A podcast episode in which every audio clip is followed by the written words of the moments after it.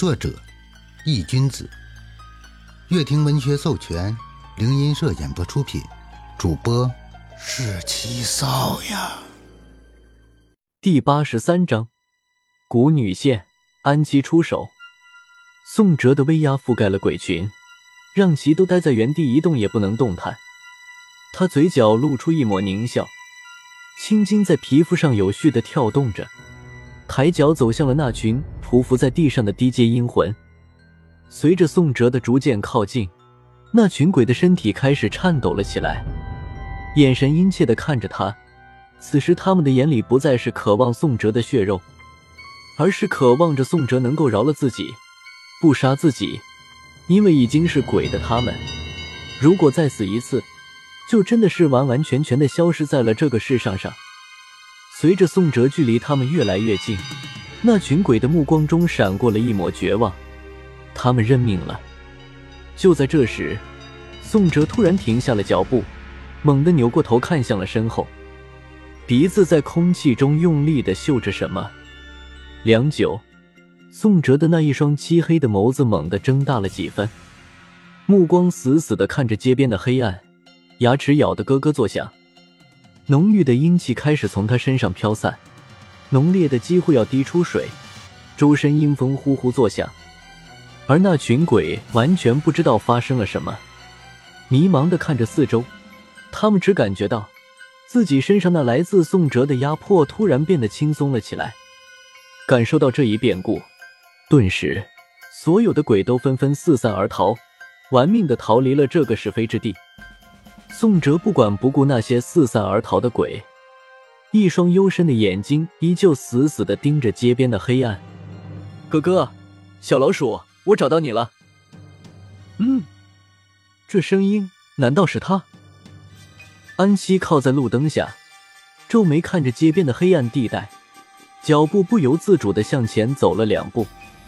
银白色的长刀握在手中，发丝下，安七的目光变得无比犀利。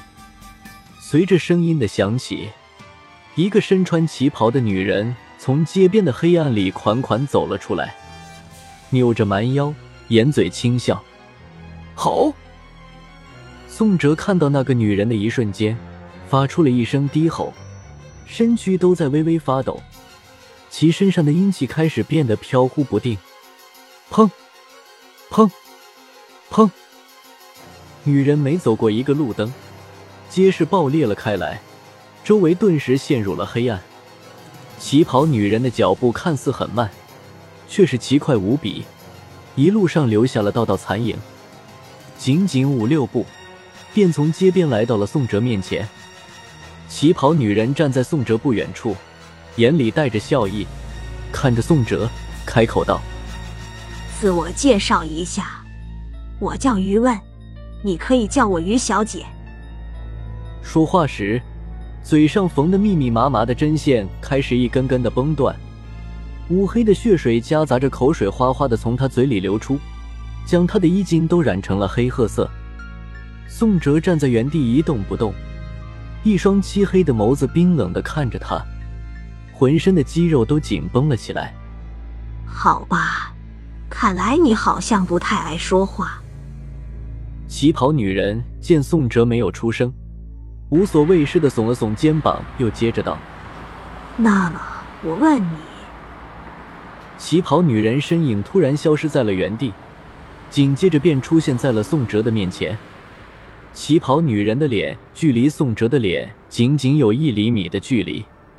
旗袍女人眨巴着一双黑白分明的大眼睛，张开她那被针线缝的血肉模糊的嘴，柔柔弱弱的说道：“你。”是不是杀了我的孩子？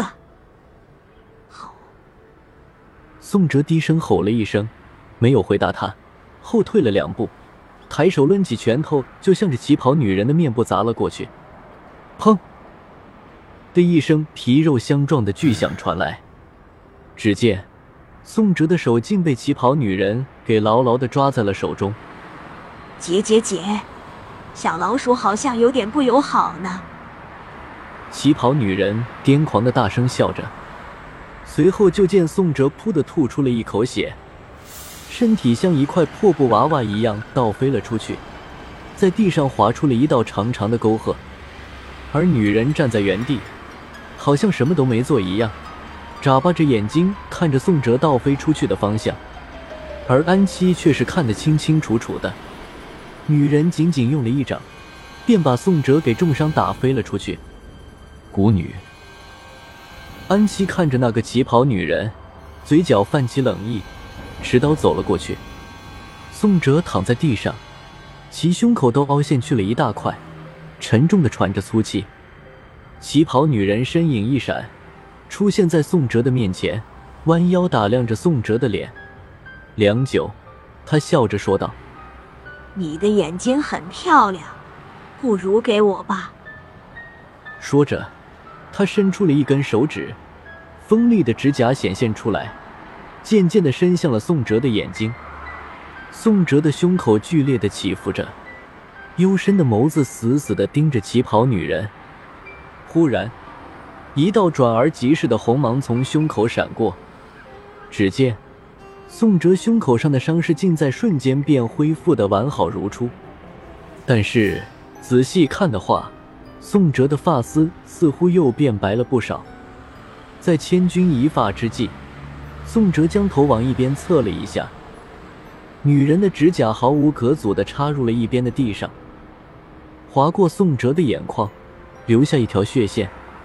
死！宋哲怒吼。一脚狠狠的踹了过去，将旗袍女人给踹得后退了两步。旗袍女人没有在意，只是抬手摸了摸她那血肉模糊的嘴唇，妖异的笑着：“小老鼠有点不老实呢。”宋哲从地上爬了起来，漆黑的眸子中闪过一丝诡异的红芒，身上的阴气开始节节攀高，阴风呼啸着席卷住了两人。宋哲的发丝变得雪白一片，整个人变得更加狰狞，脸上、身体上浮现出了密密麻麻的血色皱纹。看到这突如其来的异变，旗袍女人的笑意开始收敛了起来，看着宋哲的目光中透露着毫不掩饰的杀机。蛊女，欺负一个小孩子算什么本事？我来和你玩玩，如何？就在这时。安琪走了过来，来到了两人的中间，目光盯着旗袍女人，嘴角勾起一抹冷意。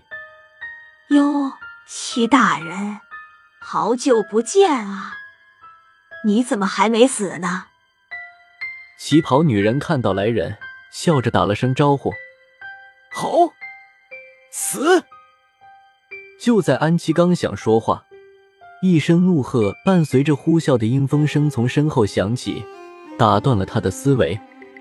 安七掏了掏耳朵，扭头看了过去，只见宋哲正一脸杀意的看着自己和旗袍女人。